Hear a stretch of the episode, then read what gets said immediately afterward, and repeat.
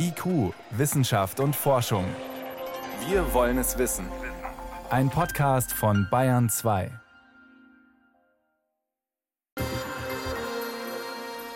Die regierende Bürgermeisterin von Berlin, Franziska Giffey, bekam eine Anfrage, ebenso ihre Amtskollegen in Wien und Madrid letzte Woche. Ob sie denn wohl Zeit hätten, mit Vitali Klitschko eine Videokonferenz zu führen. Selbstverständlich. Sie sagten zu, sprachen mit dem Video Klitschko, aber wurden irgendwann stutzig. Der eine früher, die andere später. Sie waren einem Fake aufgesessen. Da saß am anderen Ende der Leitung gar nicht der Bürgermeister von Kiew, sondern, ja, genau wer eigentlich? War das ein künstlich erzeugter Avatar oder irgendein Schauspieler oder was? Es gab einiges Rätselraten um die Anrufe und darum, was da abgelaufen ist auf dem Bildschirm. Mein Kollege Peter Welchering weiß mehr. Um dann nochmal nachzuvollziehen, was passiert ist, Peter, wo sind die Gesprächspartner denn stutzig geworden? Also stutzig wurde man tatsächlich in Berlin erst nach einer halben Stunde und hat dann abgebrochen. Und zwar, als konkrete Fragen gestellt wurden, ob nicht auch ukrainische Flüchtlinge Sozialleistungen in Berlin missbrauchen würden. Also wegen der Inhalte. Wegen der Inhalte. Man hätte vorher schon stutzig werden können, beispielsweise gab es die Anfrage, ob eine solche Videokonferenz möglich sei, per Mail. Und die Mailadresse war eben keine des ukrainischen Staates, sondern es war eine eines privaten Providers. Das alleine hätte schon stutzig machen müssen. Zum Zweiten, häufig wird bei solchen Videokonferenzen von Regierungsebene aus werden dann bestimmte weitere Authentifizierungen verabredet. Das war ja offensichtlich auch nicht der Fall. Und zum Dritten hätte auffallen müssen, dass Klitschko mit Frau Giffer eben nicht Deutsch gesprochen hat. Er spricht sehr gut Deutsch sondern dass die Videokonferenz auf seiner Seite in Russisch stattfand und dann übersetzt wurde. Gut, aber Frau Giffey sah eben das äh, Gesicht von Herrn Klitschko und seine Stimme oder redete scheinbar mit ihm. Was ist denn da jetzt genau passiert? Also ein russisches Komiker-Duo hat sich zu diesem Fake bekannt, hat gesagt, es sei kein Deepfake gewesen, also nichts mit künstlicher Intelligenz produziertes, sondern sie hätten das Ganze eben entsprechend mehr oder weniger klassisch arrangiert. Also arrangiert aus Interviews, die es von Klitschko gibt.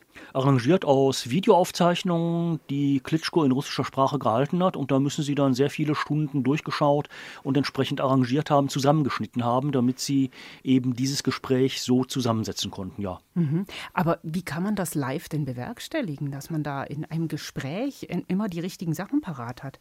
Im Prinzip, indem man das, was das Deepfake eben sofort und in Echtzeit macht, ein wenig reduzierter macht, indem man auf bestimmte Äußerungen des Gegenübers, in diesem Fall von Frau Giffey, mit Stereotypen, Äußerungen und Antworten reagiert. Und tatsächlich, wenn man sich, soweit es bekannt wurde, diese Videokonferenz anguckt, waren da sehr viele stereotype Äußerungen von Klitschko auch dabei. Mhm. Und haben Sie dann diese Schnipsel irgendwie noch bearbeiten müssen, dass die flüssig rüberkommen, technisch? Nein, die mussten nicht weiter bearbeitet werden, weil die lagen ja vor. Das heißt, da passte auch die Mimik, da passte die Mundbewegung zu dem, was er gesagt hatte, weil er das ja wirklich gesagt hat. Aber teilweise waren das eben nur Halbsätze, teilweise auch ganze Sätze oder mehrere Sätze, die da eben zusammengeschnitten worden sind. Mhm. Und das sind natürlich auch Sachen, ja, da kann man stutzig werden. Was ist denn jetzt der Unterschied zu einem Deepfake? Am Anfang hieß es ja, oh, da steckt ein Deepfake dahinter.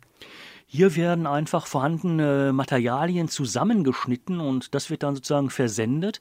Bei einem Deepfake würde ein neuronales Netz aus mehreren hundert Stunden Klitschkos Reaktionen auf bestimmte Äußerungen seines Gegenübers, in dem Fall von Frau Giffey, berechnen, das Audiosignal ganz neu produzieren und dieses Audiosignal spricht das, was er sagt, also mit seiner Klangfarbe, so wie er immer spricht, dieses Audiosignal dann eben auch an die Mundbewegung und an die Mimik anpassen. Es würde also ganz neu produziert werden.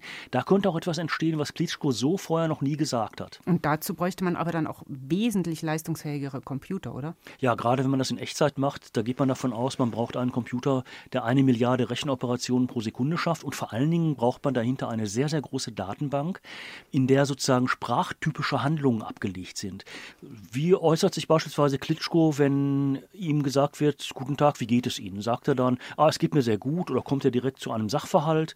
Oder wie äußert er sich auf eine Frage, die etwa direkt dann zur Situation in Kiew gehen würde? Da kann man dann Mustererkennungssoftware nehmen und diese sprachtypischen Handlungen von ihm, also wie er sich üblicherweise äußern würde, berechnen, mit Wahrscheinlichkeitswerten versehen. Und nach diesen Wahrscheinlichkeitswerten kann man dann eben entsprechende Antworten von einem neuronalen Netz produzieren lassen. Und sowas würde dann wirklich in Echtzeit berechnet werden und, und, erzeugt werden? Das würde dann in Echtzeit berechnet werden, also in Bruchteilen von Sekunden, geht ja auch bei Milliarden Operationen pro Sekunde. Da bekommt man dann innerhalb von wirklich Sekundenbruchteilen auch eine Antwort zusammengesetzt und neu produziert. Jetzt steckte hinter dem Zusammenschnitt vom Wochenende offenbar ein Komikerduo. Ein Komikerduo könnte sowas wahrscheinlich nicht leisten, so ein Deepfake, oder? Also wenn die Zugang zu einem Supercomputer haben, aber das kostet schon ein bisschen, da muss man von hohen fünf bis teilweise sechsstelligen Summen ausgehen, dann kann man das machen. Auf der anderen Seite wird vermutlich dieses Komiker-Duo dann doch eher dazu greifen, das mit einem ganz normalen PC und mit Standard-Video- und Animationssoftware zu machen, weil die läuft auf jedem PC und die ist eben auch erschwinglich. Mhm. Aber so aufwendige Deepfakes, das würde man eher von Geheimdiensten erwarten oder anderen großen staatlichen Institutionen?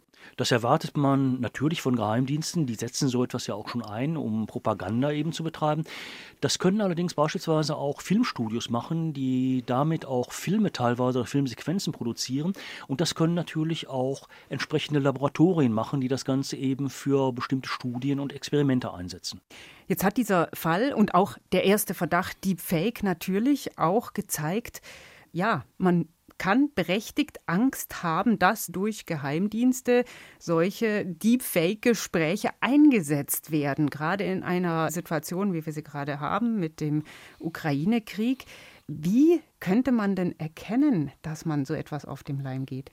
Also bei Videokonferenzschaltungen der Regierungschefs läuft das ja im Augenblick so, dass beispielsweise vorher bestimmte Authentifizierungen ausgetauscht werden, bestimmte Passwörter oder ähnliches.